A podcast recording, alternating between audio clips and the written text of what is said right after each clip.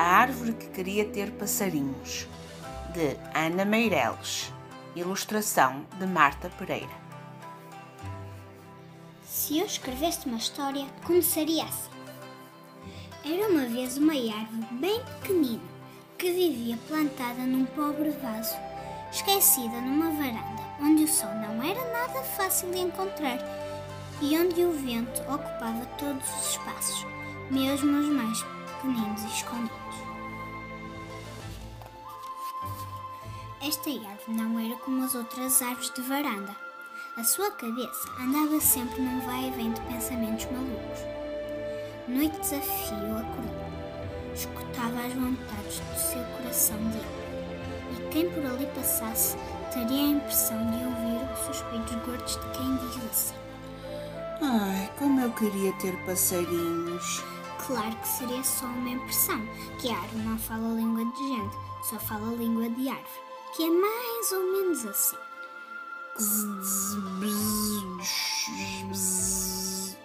E ninguém entende nada, porque essa língua, tal como a língua de trapos, é ainda mais difícil que a língua de chinês ou marciano. Ora, voltando à história que eu poderia ter escrito, continuaria assim. Ter passarinhos era um sonho, era um sonho grande. Um sonho grande porque, todos sabemos, as varandas das cidades não são lugar de árvore e por isso as que lá moram são pequeninas, sem sonhos e, claro está, sem passarinhos. Mas a árvore desta história, como já perceberam, era muito, mesmo muito teimosa.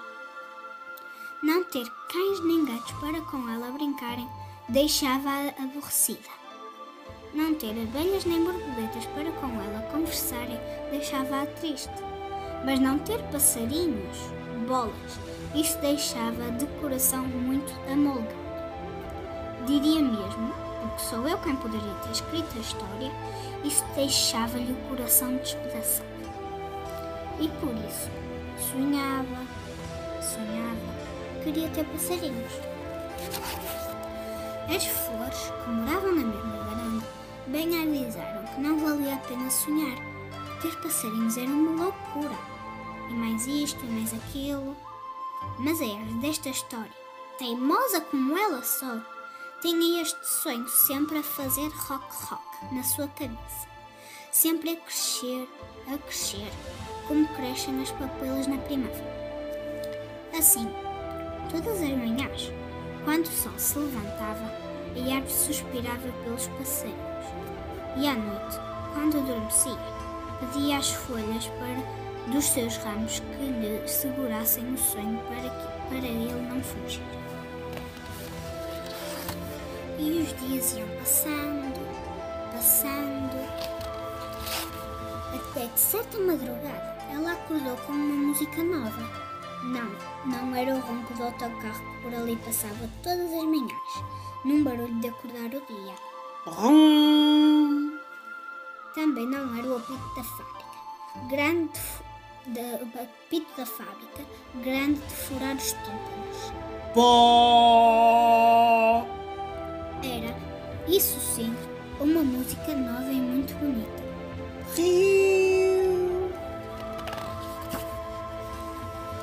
A árvore começou a sentir-se curiosa.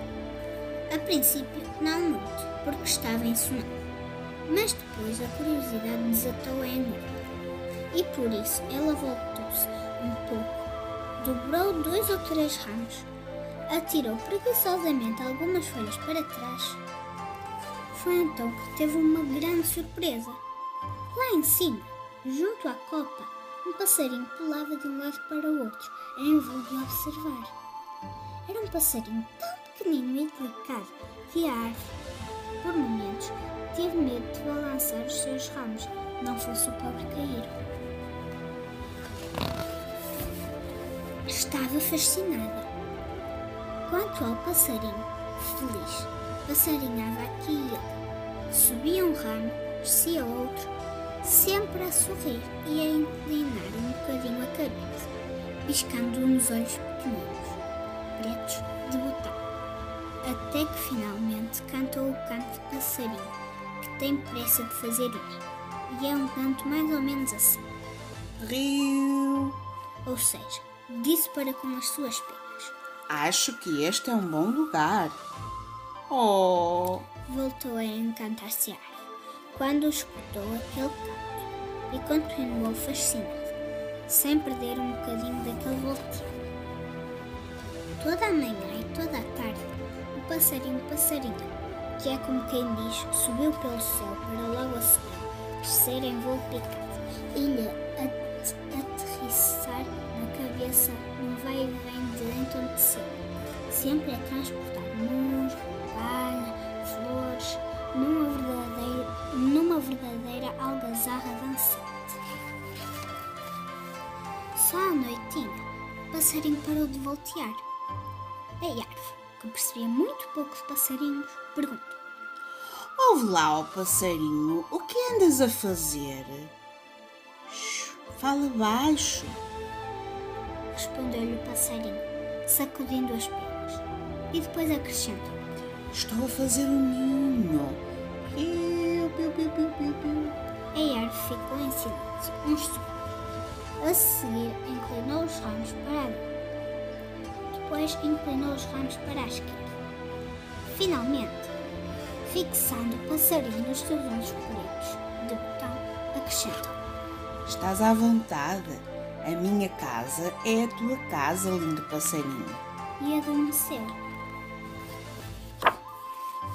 Chegaram outros dias e outras noites, e a árvore, muito feliz, nessa distração de ver o ninho ganhar forma, crescer, de ver nascer o primeiro ovo, e depois outro, e outro, três, nem menos. Imaginem.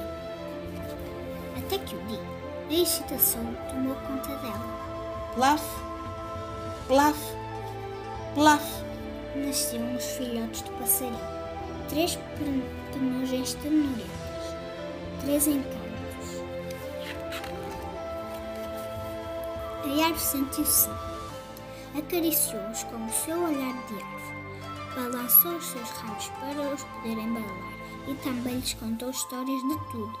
De lobos, fadas, madrinhas, de tapetes voadores, de bobos, reis e rainhas. Ensinou-os a subir e a descer. E quando o dia chegou, ajudou-os a partir em espirais de ternura. Mãe é assim, um anjo mesmo. Fim.